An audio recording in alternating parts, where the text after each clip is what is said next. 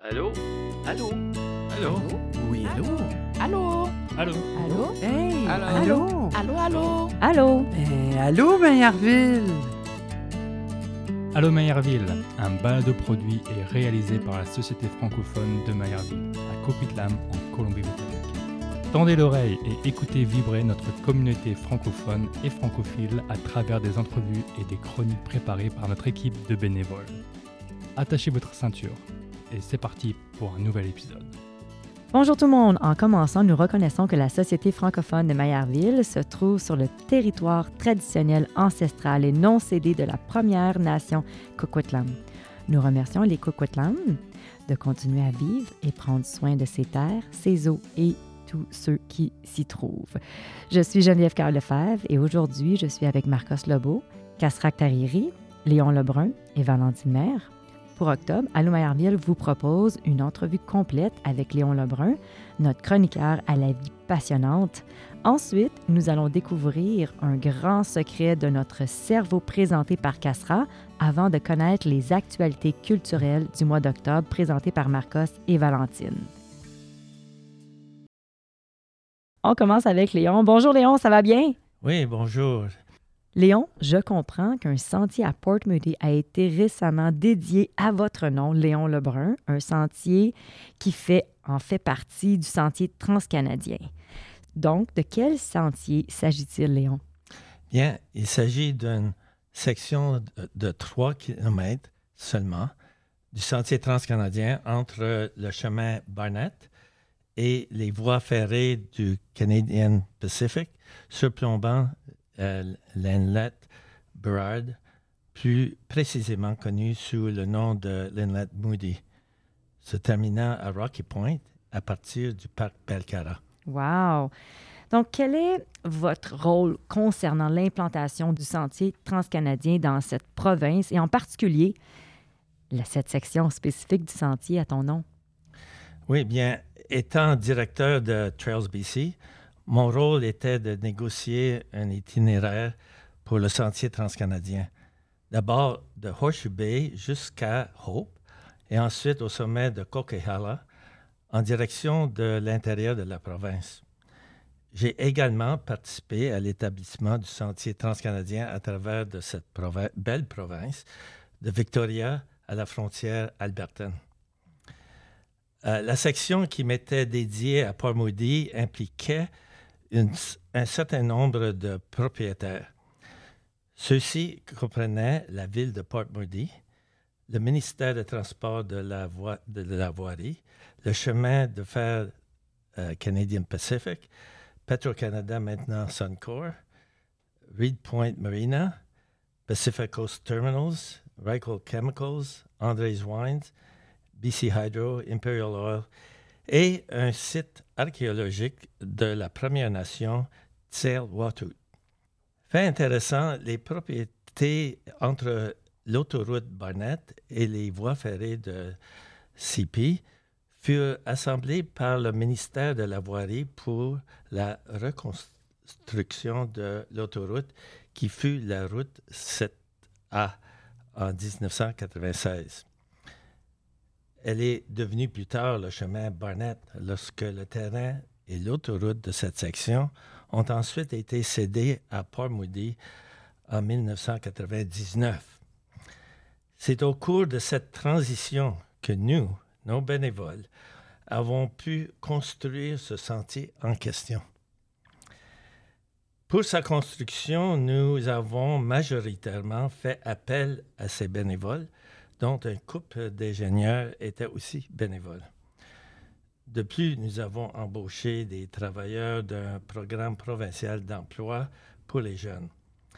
Il convient de noter que la construction de ce sentier a posé plusieurs défis, car il se trouvait principalement sur le flanc d'une pente très raide, avec plusieurs ruisseaux à traverser, impliquant la construction de cinq ponts. Cinq ponts intéressants. Comment se fait-il que nous considérons cette partie du sentier comme une section importante du sentier transcanadien, Léon? Bien, en premier lieu, cela a permis de relier Port Moody à, Burnaby en tant que sentier vert. Il s'agit d'une section boisée du sentier qui offre une belle vue sur Burrard Inlet vers la rive nord qui est la communauté Ayoko en bas de haute montagne. Les industries le long de ce corridor offrent un aperçu de l'activité industrielle le long de sa rive. Il s'agit du Pacific Coast Terminals, de BC Hydro, de Reichel Chemicals et de ce qui s'appelait autrefois Andres Wines. En termes de valeur patrimoniale, il y a intérêt à un, héritage assez riche. Ici, son principal intérêt fut la station de voie ferrée de CPR au bord de la marée navigable de l'Inlet Burrard, qui a été ouvert le 28 juin en 1886 et qui était un point le plus à l'ouest vers la côte du Pacifique. Autrefois, c'était aussi l'emplacement d'un endroit balnéaire appelé Aliceville, comprenant un complexe hôtelier exclusif connu sous le nom de Johnston. Aujourd'hui, sa plage est devenue le terminal d'expédition de carburant de Suncor et la marina de Reed Point. Il est également intéressant de noter que la route Barnett, sur toute sa longueur, avant la fin du 19e siècle, faisait partie du célèbre sentier aux routes Dunay, devenant rue Dunay. De plus, à l'extrémité ouest du sentier, il s'agissait d'une route terraine de Royal Engineers, connue sous le nom de Sappers, permettant d'aller du fleuve Fraser à l'Inlet Burrard, donc devenant ainsi la frontière maintenant connue sous le nom de Boundary Road entre Coquitlam euh, Port Moody avec Burnaby et Sapperton de New Westminster. Hmm. À quand remonte la dédication du nouveau sentier à votre nom? Bien, ceci a eu lieu à l'extrémité est du sentier euh, le, le 14 juillet 2022 de cette année. La présentation a été faite par le maire Rob Van Grenov de Paul Moody. Mais lorsque le sentier a été construit, le maire était de Joe Tressolini. Un panneau a été mis en place à chaque extrémité du sentier indiquant cette nouvelle désignation à mon nom. Nous avons profité de l'occasion pour souligner que Paul Moody a été la première juridiction en Colombie-Britannique à annoncer officiellement sa participation au sentier transcanadien. cela a eu lieu le 1er juillet en 1997 de Rocky Point à Noons Creek. Plus tard, la nouvelle section du sentier en question a été ajoutée à partir de sa construction en 1999. Il faut dire, je suis honoré d'être reconnu dans cet effort que j'ai commencé en 1996 depuis ma retraite et que je continue de faire jusqu'à maintenant. Léon, est-ce que tu pourrais nous faire un bref résumé de ton parcours pour te rendre jusqu'ici? Oui, bien. Je suis né à Port Alberni, sur l'île de Vancouver, et j'ai déménagé à Mayerville quand j'avais moins de trois ans. Donc, j'ai grandi à Mayerville, dans la paroisse de Notre-Dame de Lourdes. Mon premier emploi en temps plein a été à la télévision de Radio-Canada en tant que technicien. Peu de temps après, je suis allé à l'Université de la Colombie-Britannique pour ensuite terminer à l'Université de Simon Fraser en 1967. À ce moment-là, j'ai commencé ma carrière comme professeur de français et de mathématiques au secondaire au Québec, à Port Coquitlam, à Coquitlam, et dans les écoles du militaire canadien à l'art en Allemagne. En 1976, je suis devenu directeur des écoles d'immersion françaises de maternelle à la septième jusqu'à ma retraite au, au début de 1996. Bon, dans la communauté de Mayerville, je suis devenu président de la Société Mayerville Unie et j'ai joué un rôle déterminant dans la création du Festival du Bois. Dans ma jeunesse, j'ai organisé des danses folkloriques et en tant que directeur d'école, je me suis passionné pour encourager les élèves à faire du jogging, inspiré par Terry Fox lorsqu'il est décédé en 1980. C'est à ce moment-là que j'ai commencé à construire des pistes de jogging dans les écoles où je travaillais. De plus, j'ai toujours aimé la randonnée et le camping.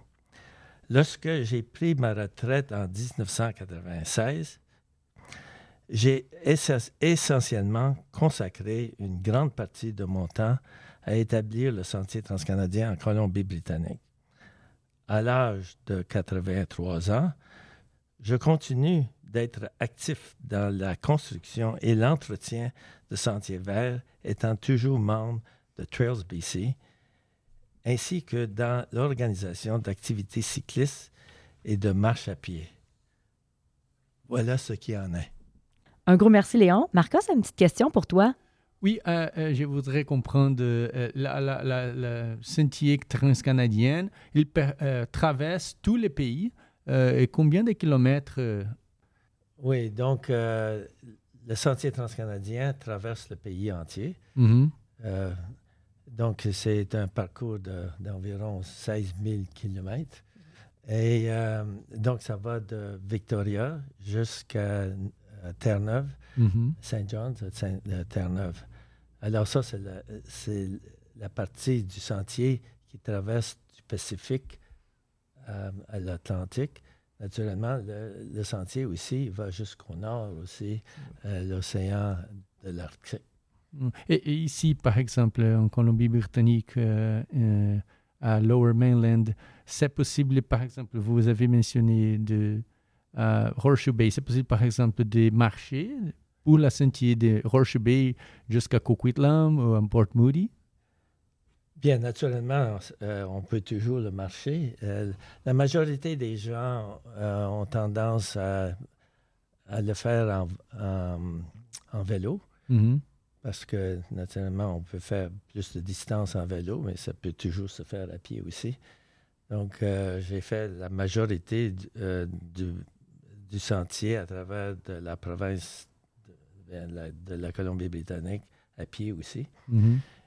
Et, mais euh, j'ai fait aussi le, le, le sentier transcanadien au complet dans la, ville, euh, dans la province de Québec mm -hmm. et aussi de l'île Prince-Édouard en principe. Et aussi, j'ai fait des trajets dans toutes les autres provinces aussi. Oui? Wow! C'est le fun, hein?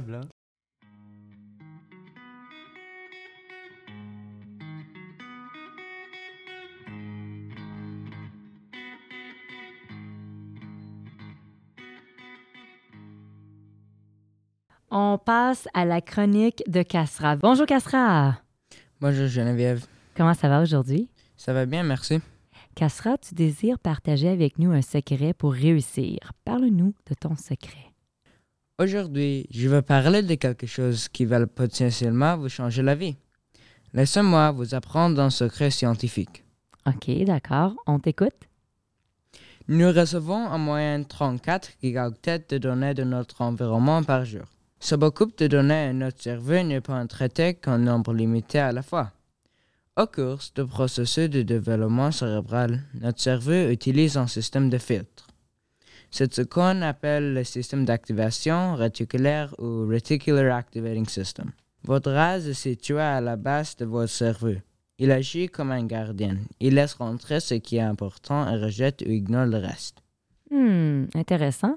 Comment cette zone du cerveau sait-elle ce qui est important et ce qu'il faut filtrer? Bonne question, Geneviève.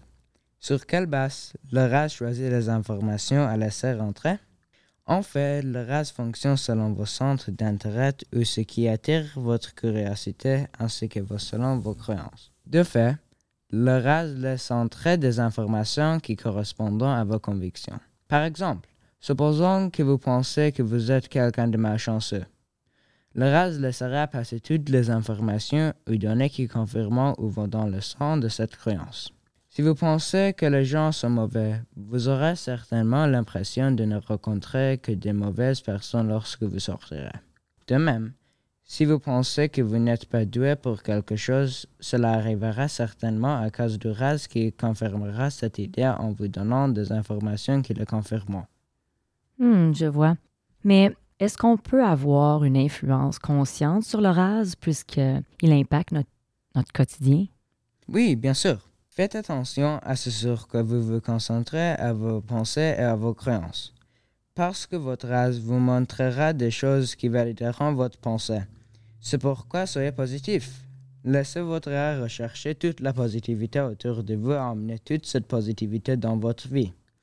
Merci de votre écoute et restez positif. Merci, Castra. À la prochaine. Merci.